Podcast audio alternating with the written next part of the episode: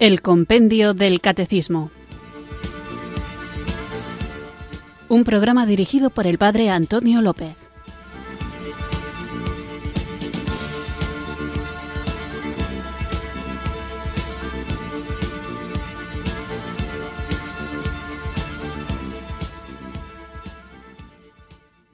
Muy buenas tardes, queridos oyentes de Radio María. Recibido un cariñoso saludo desde Irurzun, en Navarra, quienes sintonizáis una tarde más esta emisora que cambia vidas, esta Radio de la Virgen, Radio María, para escuchar el Compendio del Catecismo, nuestro espacio diario de formación católica en el que vamos conociendo la fe que no solamente hay que conocer intelectualmente, sino que hay que vivir, pero para vivirla hay que conocerla.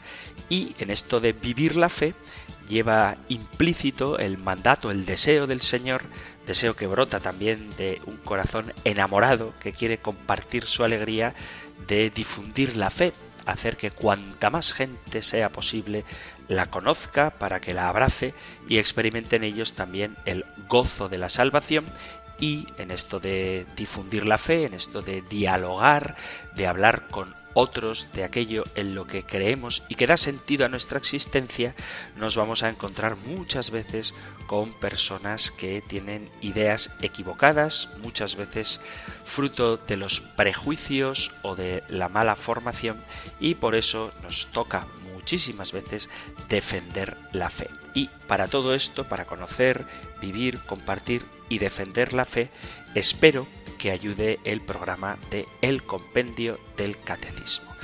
En estos inicios de programas estoy hablando de algunas cuestiones prácticas sobre la liturgia y he hablado en varias ocasiones de la importancia que tiene la oración con el cuerpo, que aunque a mucha gente le resulte extraño, sobre todo cuando ven a los grupos de la renovación carismática católica que extienden los brazos, que a veces incluso bailan, hay quien piensa que esto es algo ajeno a la vivencia católica de la celebración de la fe, pero en realidad en las liturgias, en la misa y en los demás sacramentos, pero de manera particular en la Santa Misa, también oramos con el cuerpo.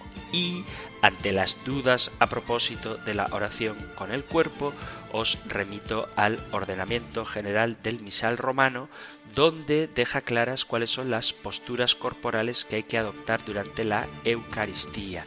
La postura, dice el ordenamiento general del misal romano en el número 42, la postura uniforme, seguida por todos los que toman parte en la celebración, es un signo de comunidad y de unidad en la asamblea. Por eso hemos hablado de la importancia de tener claro en qué momentos hay que estar de pie, sentado o de rodillas. Estar de pie es una forma de mostrar nuestra confianza y nuestra disponibilidad para la acción, para el camino, para ponernos en marcha. Además, estar de pie significa la dignidad de ser hijos de Dios, no esclavos postrados ante el amo. Hay momentos para esto también, para postrarse quiero decir, pero estar de pie indica la confianza del hijo que está ante su padre, a quien respeta y a quien al mismo tiempo le tiene mucho cariño. Al estar de pie manifestamos la fe en Cristo resucitado que venció la muerte y la fe que tenemos de que nosotros también resucitaremos. Por eso estar agachado o postrado no es la postura última del cristiano, sino estar de pie como símbolo de nuestra esperanza en la resurrección. Por eso, durante la misa estamos de pie desde el canto de entrada hasta el final de la oración colecta, desde que inicia el canto del aleluya hasta que termina la proclamación del Evangelio, estamos de pie durante la profesión de fe, durante el credo y las peticiones y desde que empieza la oración de las ofrendas hasta la consagración y después de la consagración hasta después de la comunión y por último en la oración postcomunión hasta que el sacerdote abandona el altar, hasta que el cura sale. Estas oraciones se escuchan de pie con actitud de respeto y buena disposición. A veces, y esto es muy común, y quisiera corregirlo, se mantiene la gente sentada hasta el momento de la oración sobre las ofrendas y se ponen de pie cuando el sacerdote dice el Señor esté con vosotros y con tu espíritu, levantemos el corazón y la gente se pone de pie en ese momento. No es correcto.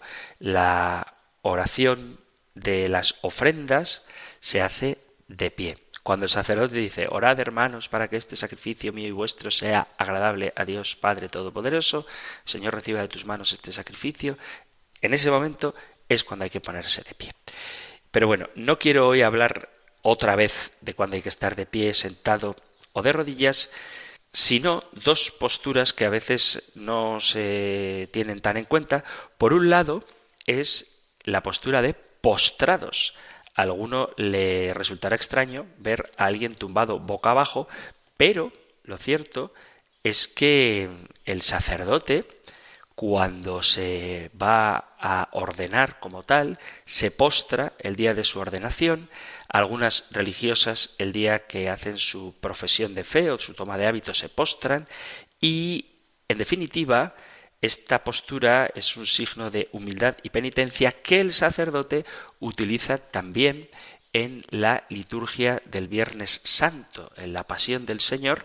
El sacerdote, en vez de dirigirse directamente al altar, se postra durante un espacio boca abajo, tumbado, delante del altar. Digo para que sepamos que es una postura que quizá no estemos acostumbrados a ver, pero que forma parte también de la liturgia, de la ordenación sacerdotal, de las tomas de hábito o profesiones religiosas y de la liturgia del Viernes Santo. Y otra expresión corporal, que es en la que quería centrarme hoy, es la inclinación.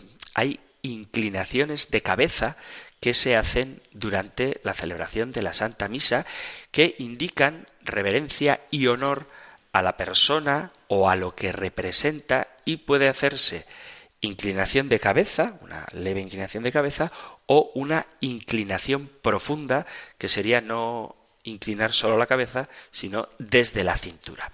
La inclinación de cabeza durante la celebración de la misa se hace cada vez que se nombra a Jesucristo, a la Virgen o al santo en cuyo honor se celebra la misa y se hace reverencia profunda en el credo, arrodillándonos incluso en la solemnidad de Navidad o en la fiesta de la Anunciación del Señor cuando se mencionan estos misterios. También hay que hacer una profunda inclinación cuando se recibe la bendición al final de la misa. Se hace esta bendición mientras el pueblo la recibe inclinado. Y esto es algo que pocas veces en mi experiencia personal veo. Además, la inclinación profunda se hace también al altar cuando no está allí el Santísimo o cuando el Santísimo está en una capilla lateral y accedes al altar o pasas por delante de él. Al Santísimo Sacramento, a la Eucaristía le hacemos la genuflexión. Al altar se le hace una reverencia profunda. También se hace reverencia profunda cuando se está en una misa presidida por el obispo y se ayuda en el altar, se hace cada vez que se pasa por delante de él una inclinación profunda por lo que el obispo representa. Y también se hace una inclinación profunda cuando se sube a hacer la lectura al altar. Hay gente que tiene la bonita costumbre de hacerlo, pero quizá porque nos sentimos más atraídos por las personas que por los objetos, le hacen la inclinación al sacerdote. Y no, la inclinación no se hace al sacerdote cuando se sube a leer, se hace al altar, porque el altar simboliza a Cristo. El sacerdote también representa a Cristo en la misa, pero cuando se sube al presbiterio para hacer cualquier función, normalmente la de lector o las peticiones o lo que sea que vayas a hacer, no se sube al, presbiterio como si tal cosa y te vas al ambón y lees y luego bajas, sino que debes hacer una inclinación al altar, lo mismo que el sacerdote, antes de proclamar el Evangelio, hace la inclinación profunda ante el altar.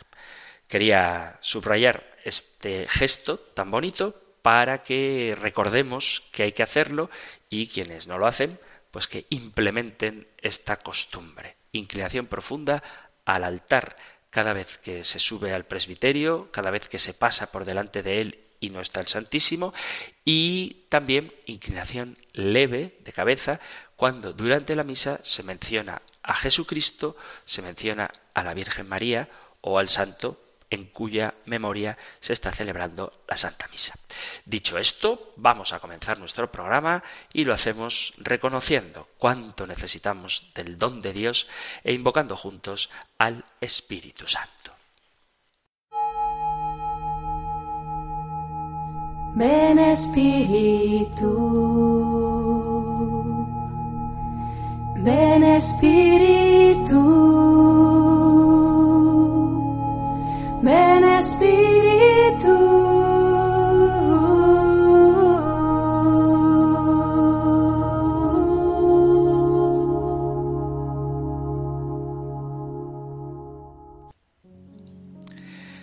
Acompáñame, Jesús, para bajar contigo hacia las aguas del Jordán, para sentir que Dios llama siempre, a pesar de las dificultades del camino.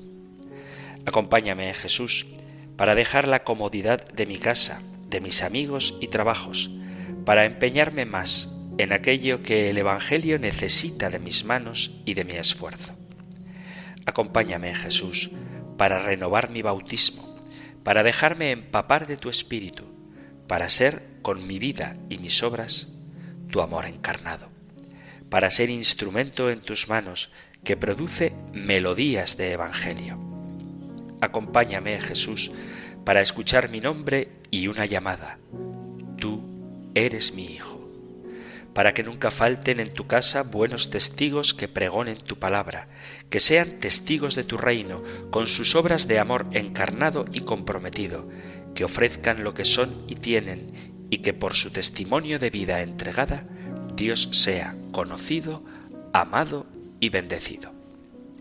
Acompáñame, Jesús, para renovar, levantar, ilusionar y mejorar, incentivar y alimentar, revitalizar y fortalecer lo que un día, por la fuerza del Espíritu, me hizo Hijo de Dios, miembro de la Iglesia, testigo de tu reino. El bautismo.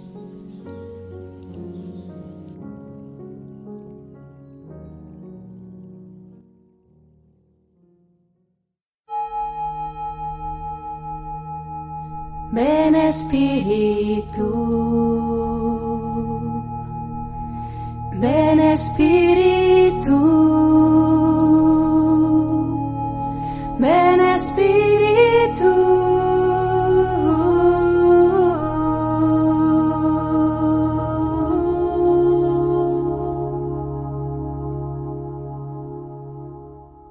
Vamos allá con nuestro nuevo programa y os recuerdo que hemos iniciado ya el apartado del compendio del catecismo dedicado a los sacramentos. Hemos hablado en general de la iniciación cristiana y comenzábamos con, en concreto, el sacramento del bautismo a propósito de los nombres que recibe el bautismo y también veíamos cómo este sacramento está prefigurado en la antigua alianza, con el agua como fuente de vida, que ya aparece en el Antiguo Testamento, con el arca de Noé, mediante el paso del Mar Rojo y el paso del Jordán, dice el compendio del Catecismo, que hace entrar a Israel en la tierra prometida, imagen de la vida eterna. Así que veíamos cómo hay distintas prefiguraciones.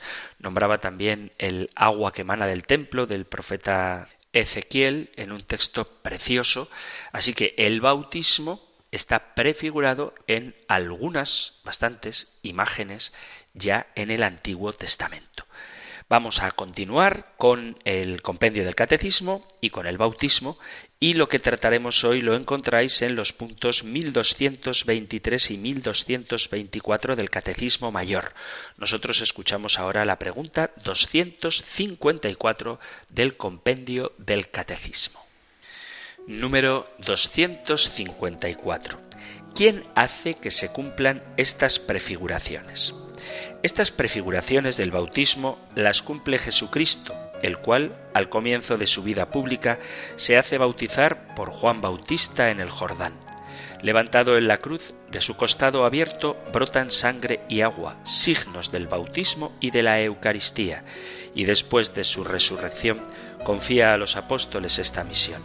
Id y haced discípulos de todos los pueblos, bautizándolos en el nombre del Padre y del Hijo y del Espíritu Santo.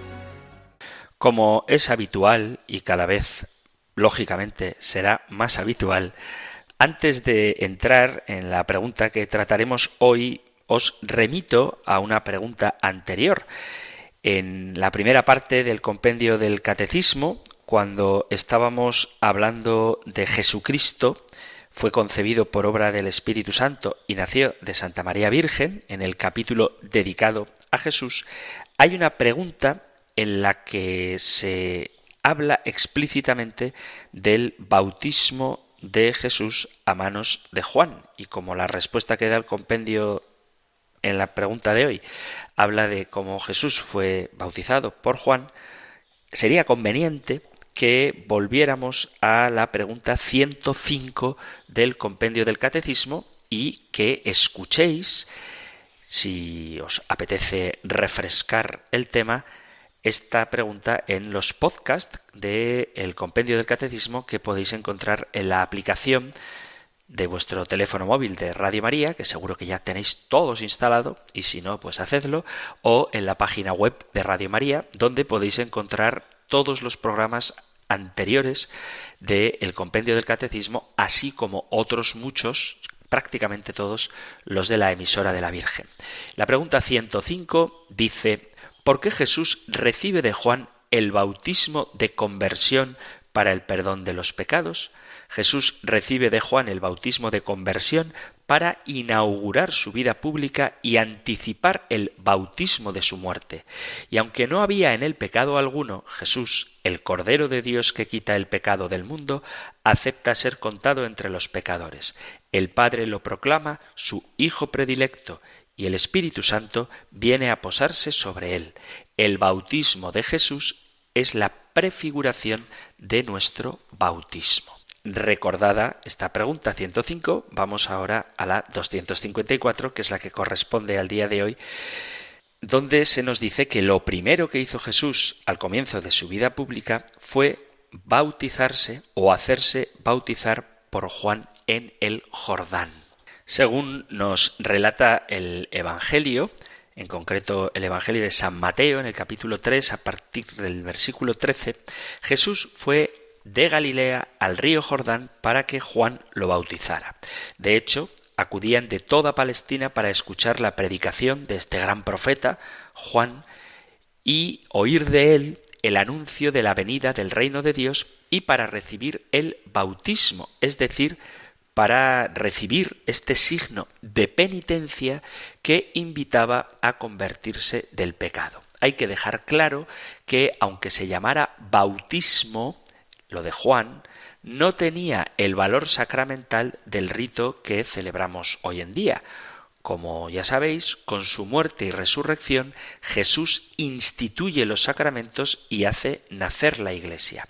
Lo que administraba Juan era un acto penitencial, un gesto que invitaba a la humildad frente a Dios, invitaba a un nuevo inicio. Al sumergirse en el agua, el penitente reconocía que había pecado, imploraba de Dios la purificación de sus culpas y se le enviaba para que cambiara esos comportamientos equivocados, casi como si muriera en el agua y resucitara a una vida nueva.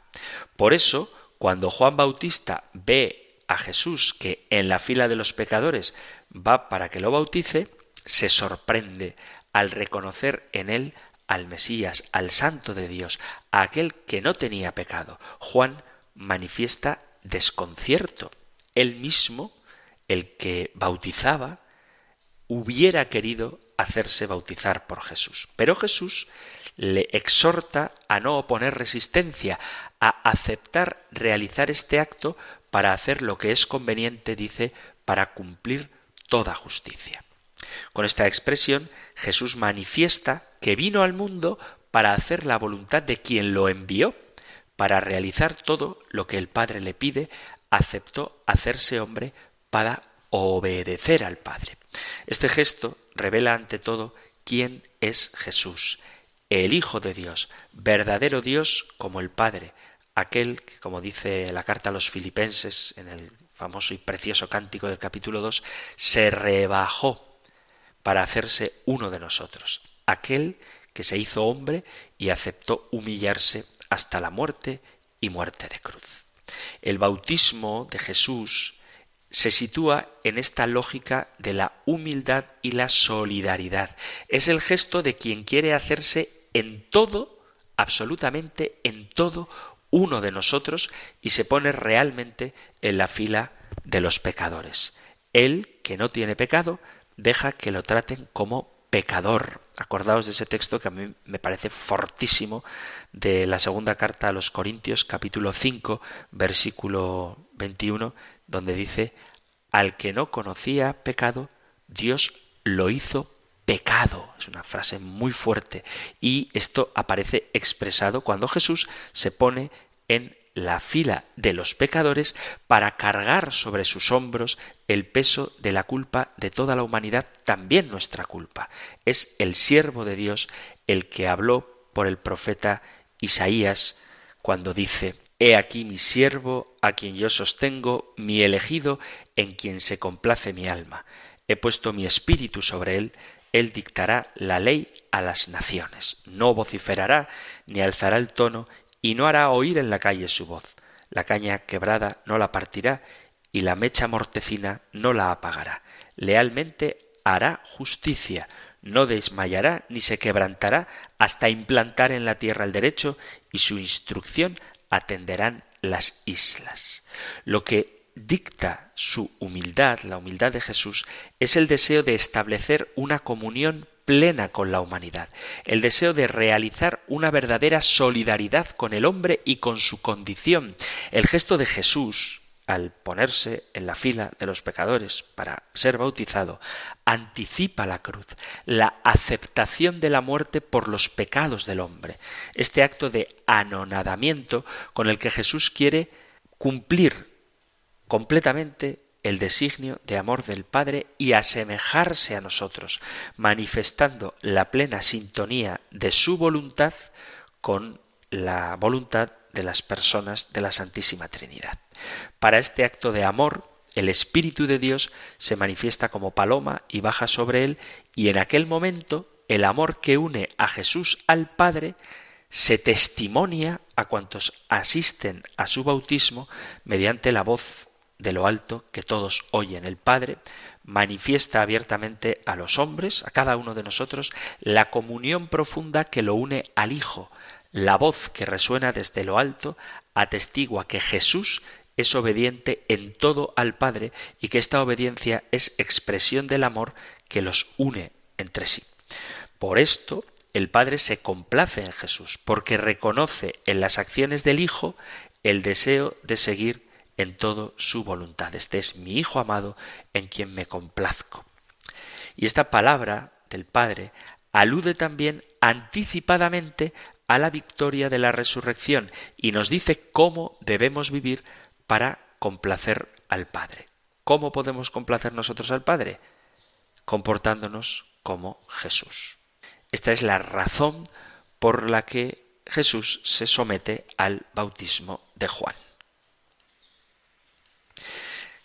Jesús se pone en la fila de los pecadores para ser bautizado por Juan, significando algo que es muy bonito y es que él no hace asco de los pecadores, sino que viene a juntarse con ellos, viene a buscarlos. Jesús entiende su propia vida como una entrega por los pecadores y por eso se acerca a los pecadores. Y así es como lo presenta Juan el Bautista en el capítulo primero de San Juan, del Evangelio de San Juan, en el versículo 29, dice, Este es el Cordero de Dios que quita el pecado del mundo. Una de las acusaciones que después le harán a Jesús es esa. Los fariseos y los escribas murmuraban diciendo, Este acoge a los pecadores y come con ellos. Capítulo 15 del Evangelio de San Lucas, que luego dará origen a las preciosas parábolas de la misericordia. Y este es el título de nuestra cercanía con Jesús, que ha venido a buscar a los pecadores. Cristo Jesús, dice la primera carta a Timoteo capítulo 1 versículo 15, vino al mundo para salvar a los pecadores, y yo soy el primero, dice San Pablo. Esta cercanía de Jesús a los pecadores se llama misericordia. Todos los humanos hemos nacido en el pecado, es decir, apartados de Dios, todos excepto una, María, que fue liberada antes de contraer el pecado. Y sólo podemos acercarnos a Dios si Dios viene hasta nosotros. Y es lo que ha hecho Dios con Jesucristo, enviarlo a buscar a los pecadores, y no los buscará por fuera ni desde fuera, sino compartiendo el dolor que supone el alejamiento de Dios por el pecado. Siendo inocente, Jesús ha probado el dolor de la lejanía, ha recorrido los caminos que alejan a los hombres de Dios para acercarlos a Él. Al que no conocía pecado, vuelvo a citar, Dios lo hizo pecado en favor nuestro para que nosotros llegáramos a ser justicia de Dios en Él. Segunda carta Corintios capítulo 5 versículo 21. El bautismo de Jesús en el Jordán prolonga este intercambio que celebramos en el tiempo litúrgico de la Navidad. Dios se ha hecho hombre para que los hombres lleguen a ser hijos de Dios por Jesucristo. Y la escena del bautismo de Jesús en el Jordán es una gran manifestación de Dios. Aparece Dios Padre como una voz del cielo diciendo, Este es mi Hijo el amado, mi predilecto. Y ese amor del Padre a su Hijo divino, que se ha hecho hombre, se expresa envolviéndolo con el Espíritu Santo que aparece en forma de paloma. Es una escena en la que el Espíritu Santo desciende sobre Jesús ungiendo su carne humana y capacitándola a la carne humana para la gloria. El ser humano por sí mismo es incapaz de ver a Dios. Y en el Jordán el Espíritu desciende sobre la carne humana de Jesús, le envuelve con su amor, le unge con su toque y le hace capaz de la gloria. Y esto es lo que se conoce como la unción del Verbo en su carne humana por parte del Espíritu Santo. Y esto expresa lo que supone nuestro propio bautismo. Jesús irá después a su pueblo y en la sinagoga de Nazaret dirá con las palabras del profeta Isaías, El Espíritu del Señor está sobre mí, porque me ha ungido y me ha enviado a evangelizar a los pobres.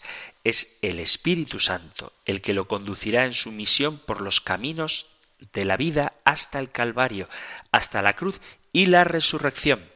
Todo había comenzado en el bautismo del Jordán, donde Jesús comienza su vida pública y su ministerio. ¿Qué sucede cuando entra fuego en el agua?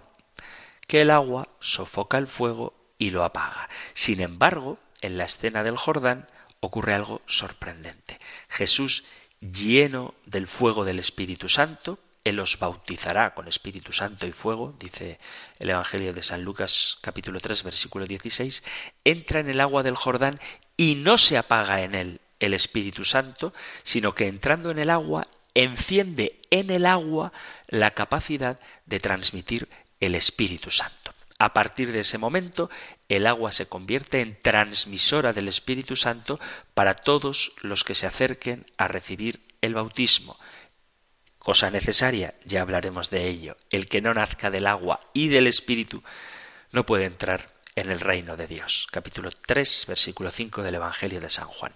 Por eso, la escena del bautismo de Jesús en el Jordán origina nuestro propio bautismo, porque por él somos hechos hijos de Dios, porque esa agua ha recibido de Cristo el poder de transmitir el Espíritu Santo y en el bautismo también nosotros, igual que Cristo, recibimos el Espíritu Santo que nos hace hijos y coherederos con Cristo de la gloria que Dios nos tiene preparada. El bautismo es la unción con el Espíritu Santo de cada uno de los bautizados que nos capacita para la gloria.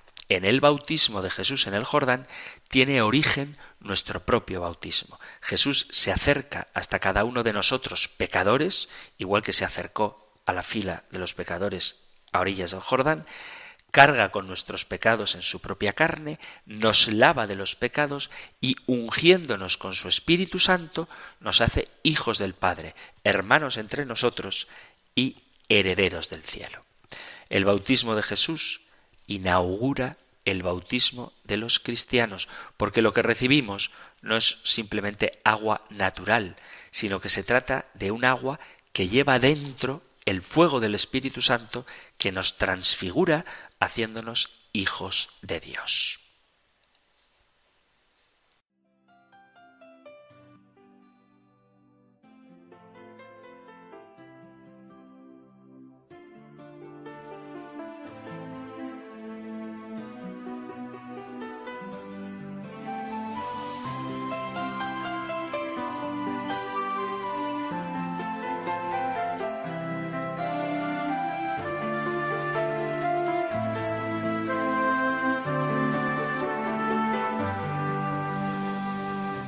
De Galilea, a las aguas del río Jordán, se metió entre la gente en pos del bautismo de Juan.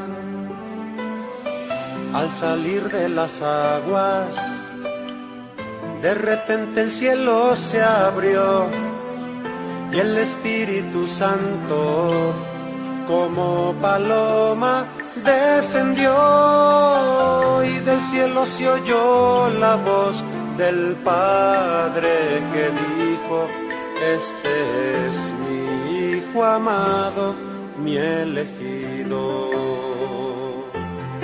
Oh Jesús, siervo elegido, que en las aguas del Jordán el Espíritu te ha ungido para tu misión de amar, oh Jesús, siervo elegido, que en las aguas del Jordán nos revelas el misterio de la Santa Trinidad.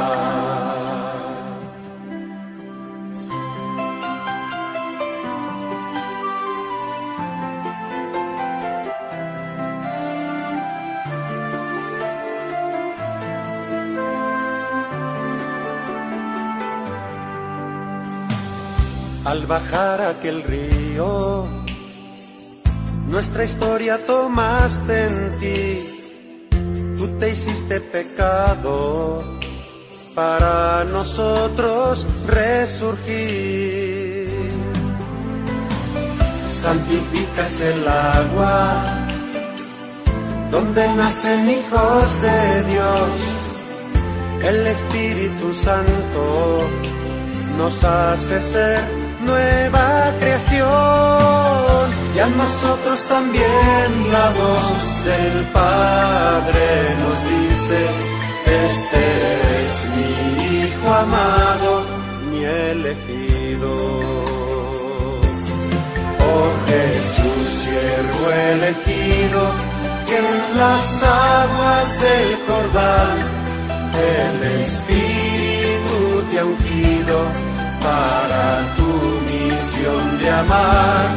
Oh Jesús, siervo elegido, que en las aguas del Jordán nos revelas el misterio de la Santa Trinidad. Gloria al Padre de los cielos, gloria al Hijo Salvador Gloria al Espíritu Santo, gloria a Dios eterno amor, gloria al Padre de los cielos, gloria al Hijo Salvador,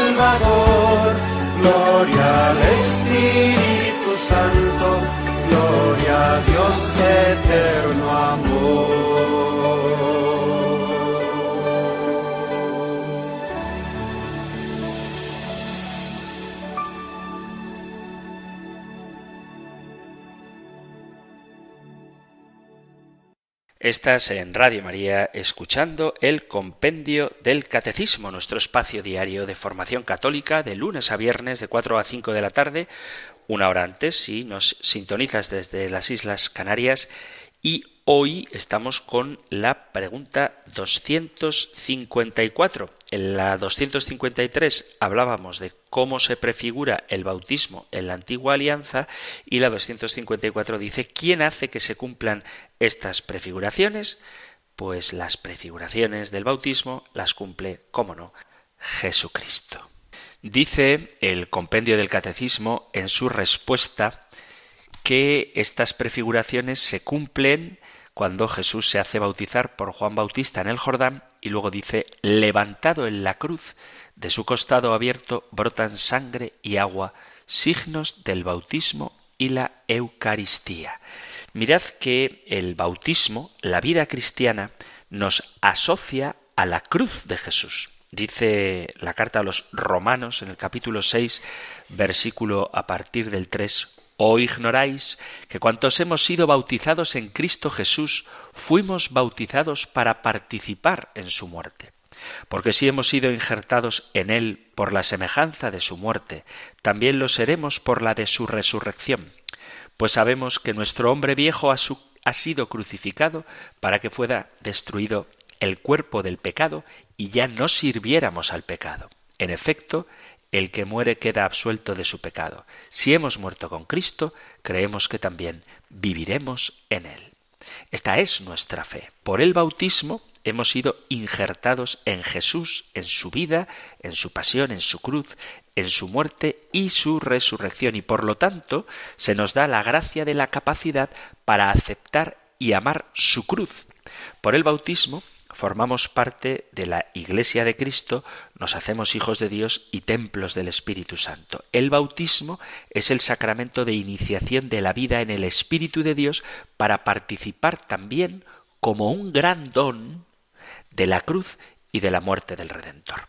Sin el bautismo no somos injertados a Cristo y sin ser injertados a Cristo es imposible para nosotros aceptar y amar la cruz de Jesús.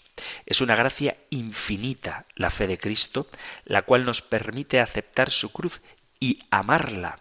Esta fe es una virtud teologal, que quiere decir que es una virtud sobrenatural, una participación de la vida, la fortaleza y el amor de Dios que trasciende todo criterio humano y hace posible aceptar el agua y la sangre en el Espíritu.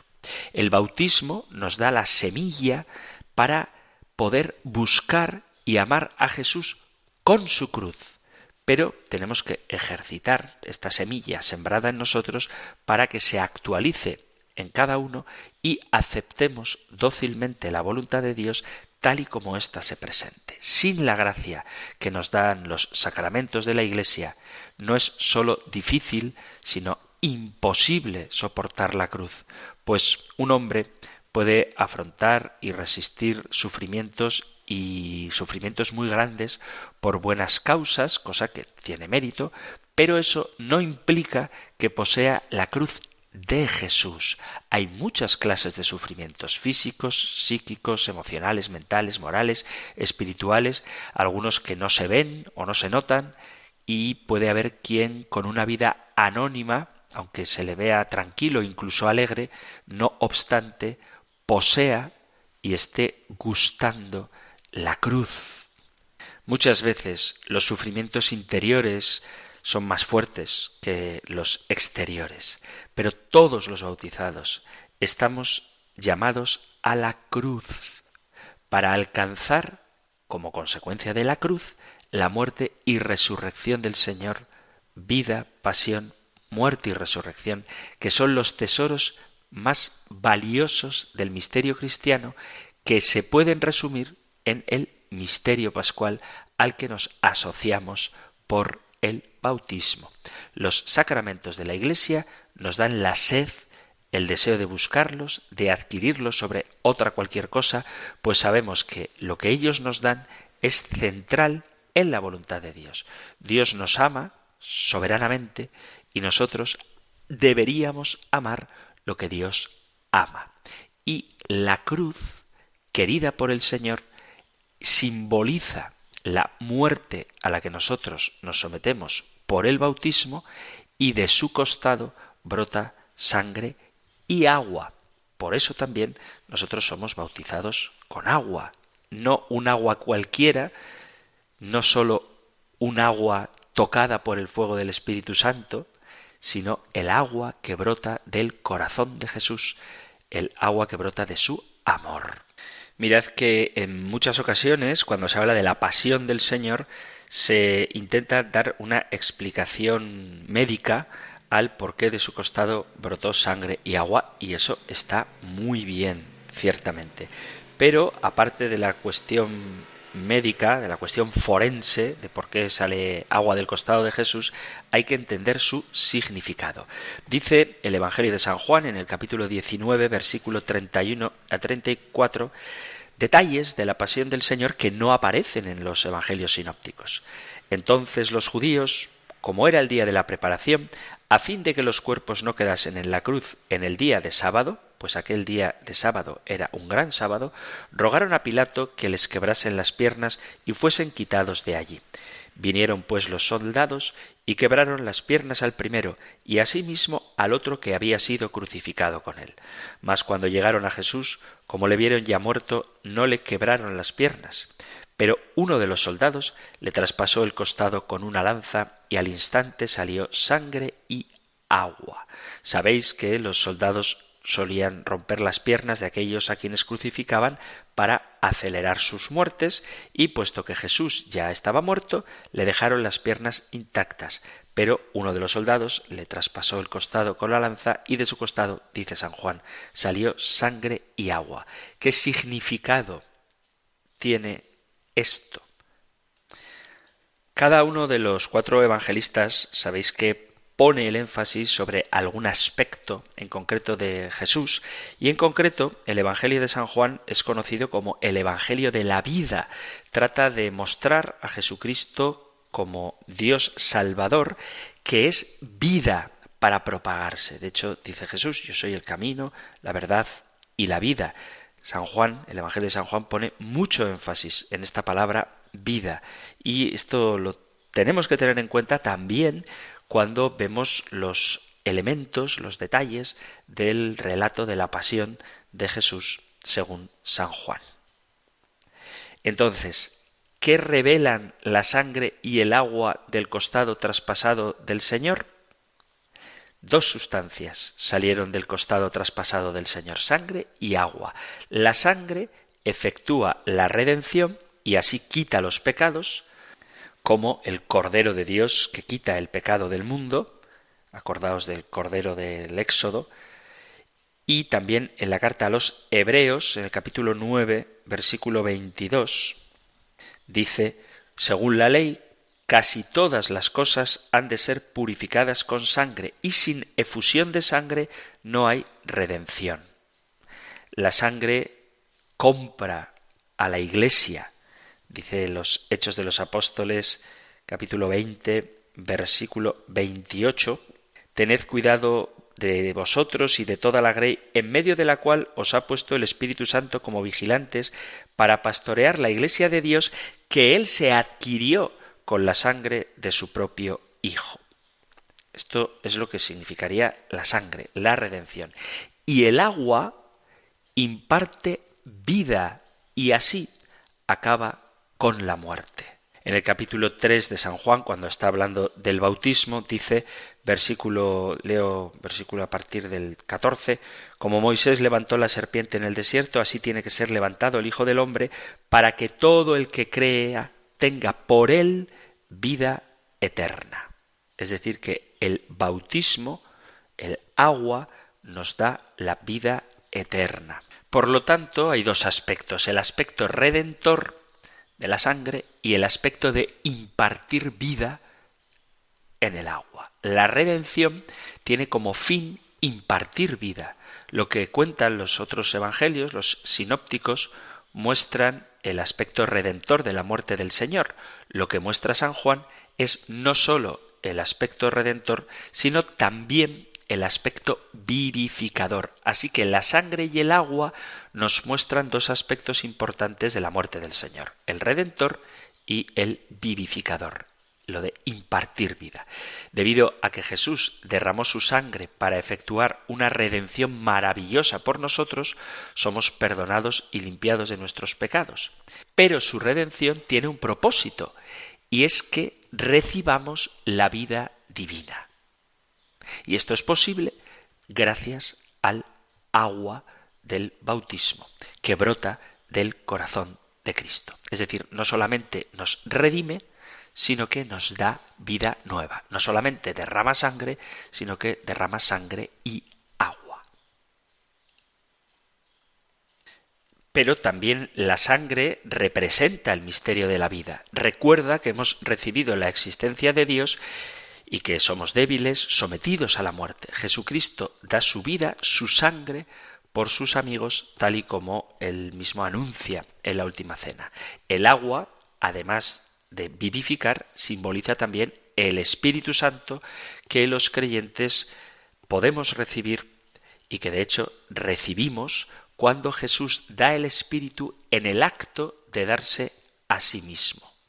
Sabéis que lo que dice la Sagrada Escritura, y esto es muy significativo también, es que el soldado atravesó el costado de Cristo. Y esto es importante porque cuando hablamos del relato de la creación, decimos que del costado del hombre el Señor Dios modeló una mujer, capítulo 2, versículo 22 del Génesis.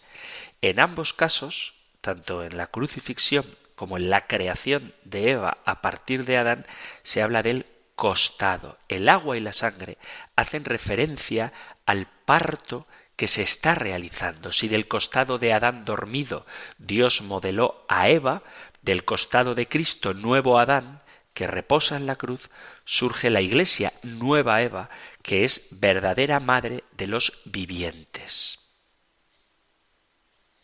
Y también hay otro texto muy bonito, que lo he leído en el programa anterior, que es el de Ezequiel 47, donde se habla del agua que brota del costado del templo.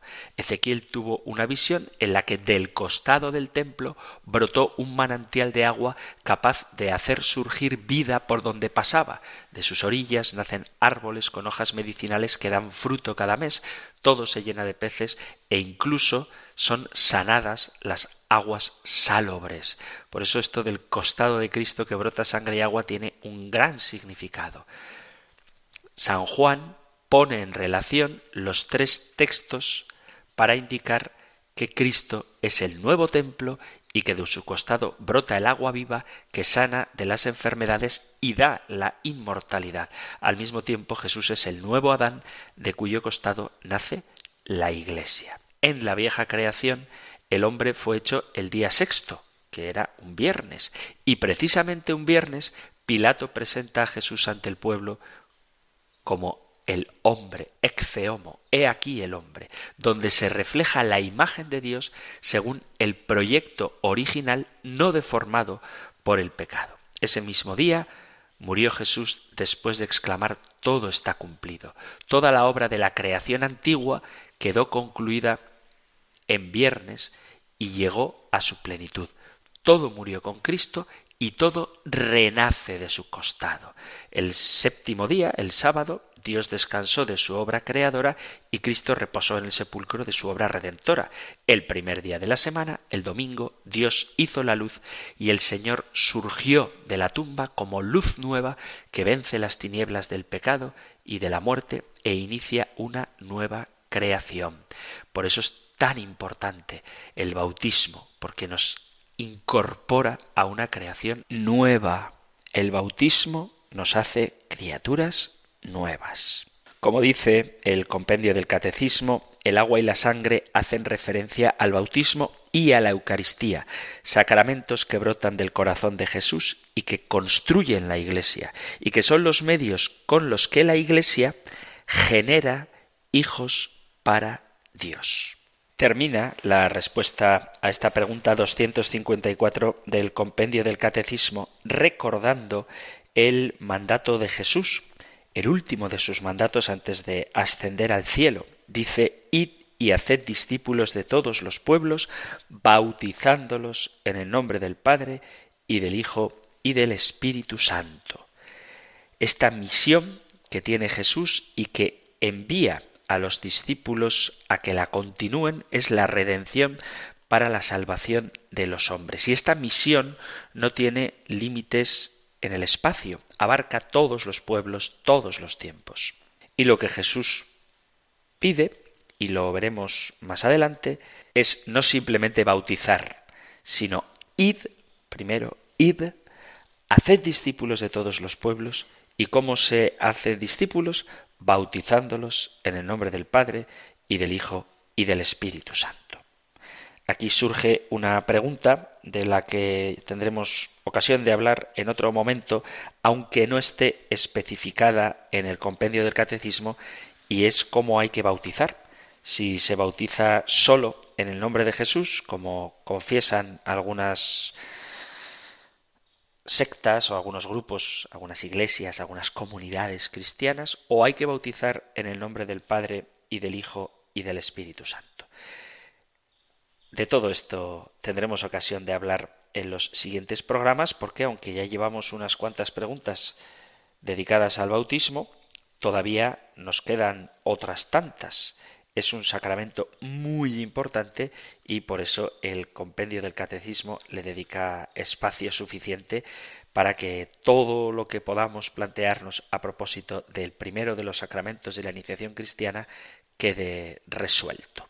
Pero si por lo que sea hay algo que no queda claro, sabéis que en Radio María, queridos amigos, queridos oyentes, tenéis la posibilidad de poder plantear vuestras preguntas, vuestras dudas y también podéis dar vuestros testimonios y si alguien no está de acuerdo con algo de lo que aquí se ha dicho, tiene la oportunidad también de decirlo y en un ambiente cordial y con el deseo sincero de conocer la verdad, entablar un diálogo incluso aunque haya discrepancias.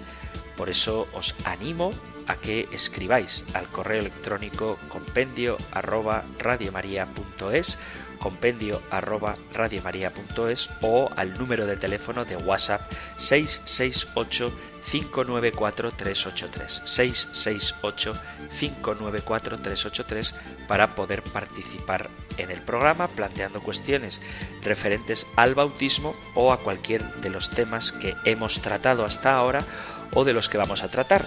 Lo único que si es un tema de los que todavía no hemos tratado, sí que os pido que tengáis un poquito de paciencia porque ya llegaremos. Y si es un tema de los que hemos tratado, es fácil que os remita a la pregunta de esa cuestión, pero también podéis pedir, repetir alguna idea más en general, no dedicando una hora entera a esa cuestión. Hay muchas, muchas cuestiones que surgen a propósito de la vida cristiana y Radio María como un servicio a la Iglesia y a los creyentes y a los no creyentes que quieran conocer la verdad de la Iglesia, también un servicio a todos los hombres que tengan curiosidad o interés por la vida cristiana. Radio María, digo, ofrece esta posibilidad en otros programas y también en este del compendio del catecismo. Así que si queréis plantear vuestras dudas, compendio arroba radiomaria.es o 668 594 383. Vamos a terminar nuestro programa recibiendo, como cada día, la bendición del Señor una bendición que aunque sea diaria, no por eso es menos necesaria. Así que cogemos la Sagrada Escritura en el libro de los números y recibimos la bendición. El Señor te bendiga y te guarde, el Señor ilumine su rostro sobre ti y te conceda su favor, el Señor te muestre su rostro y te conceda la paz. Muchísimas gracias por estar ahí, gracias por escuchar el compendio del catecismo y si queréis volveremos a encontrarnos en un próximo programa. Un fuerte abrazo.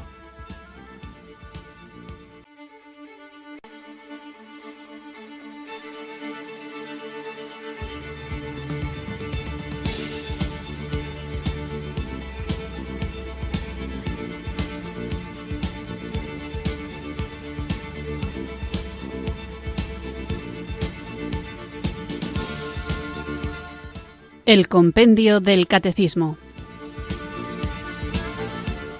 Un programa dirigido por el Padre Antonio López.